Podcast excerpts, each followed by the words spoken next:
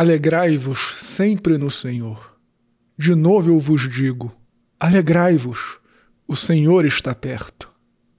Salve Maria! Hoje é dia 13 de dezembro de 2020, terceiro domingo do Advento.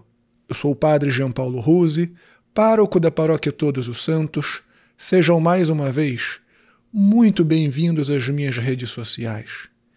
E neste terceiro domingo do Advento, com ainda mais ênfase, eu quero te pedir para compartilhar este sermão com seus amigos, com sua família, nas redes sociais, pelos aplicativos de mensagem, deixar o joinha, fazer um comentário, porque eu acredito que o que nós vamos meditar hoje terá relevância para a vida de muitas pessoas.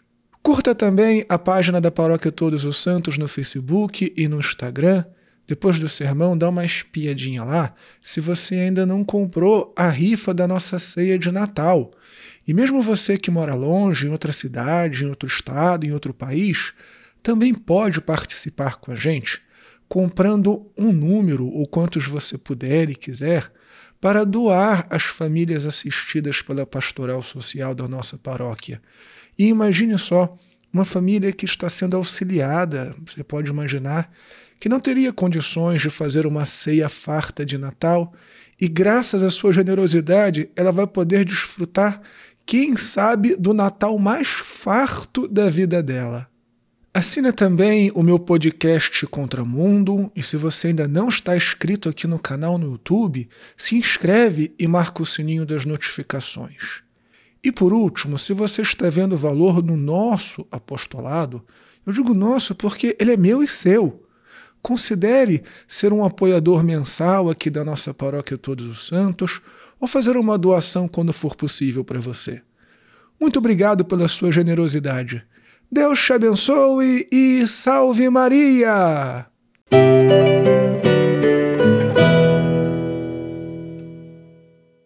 Muito bem, filhinhos. Neste terceiro domingo do Advento, mais uma vez, a Igreja nos coloca a figura de São João Batista.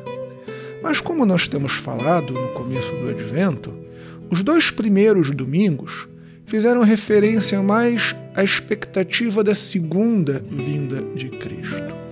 Mas a partir de agora, já que o Natal já está chegando, nós nos debruçaremos a contemplar o mistério da primeira vinda de Cristo que inaugurou os novos tempos.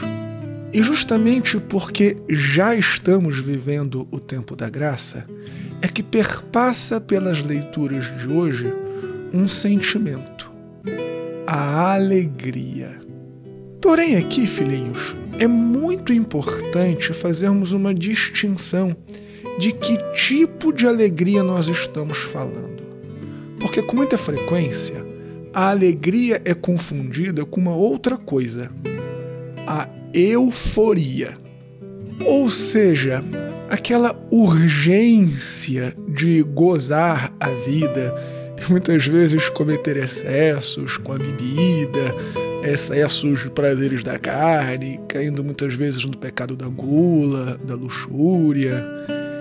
E a euforia, comumente, ela é filha do desespero. Já nos dizia São Paulo: se Cristo não ressuscitou, comamos e bebamos, porque amanhã morreremos. E nós podemos perceber, não é? Como as pessoas, quando vão chegando o fim de ano, são tomadas por esse sentimento de euforia. Vão lá na 25 de março, quem é aqui de São Paulo, e torra dinheiro, e vai no shopping, e compra, e quer fazer uma ceia, e gasta tubos de dinheiro. E quando chega na ceia de Natal, bebe, briga. E a gente escuta as pessoas soltando fogos de artifício e motoqueiro passando na rua com aquele escapamento. E as pessoas que abusam de substâncias ilícitas. Enfim, é, é um verdadeiro caos. E evidentemente não é este sentimento que as leituras querem nos provocar, mas sim a verdadeira alegria, a alegria que é fruto da esperança. E aqui, mais uma vez, é necessário que a gente faça uma distinção. porque há a esperança humana, ou seja, aquela esperança que calcula a realidade, que vê as probabilidades das coisas darem certas e que nos fazem tentar escolher o melhor caminho. Isso está tudo muito bom, está tudo muito bem, mas não é disso que eu estou falando. Nós estamos falando da esperança que é a graça de Deus, da esperança que é uma virtude teologal na esperança que nos diz São Paulo que nós devemos pedir e rezar constantemente para que Deus nos conceda.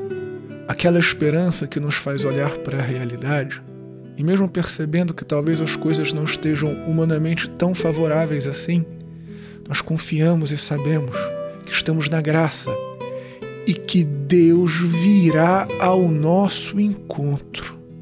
E essa é a fonte da alegria cristã. Uma alegria serena, uma alegria que sabe que Deus está com a gente, que o Espírito do Senhor habita em nós. Porém, filhinhos, já nos ensinava Santo Tomás de Aquino: o que a natureza não dá, a graça não supre.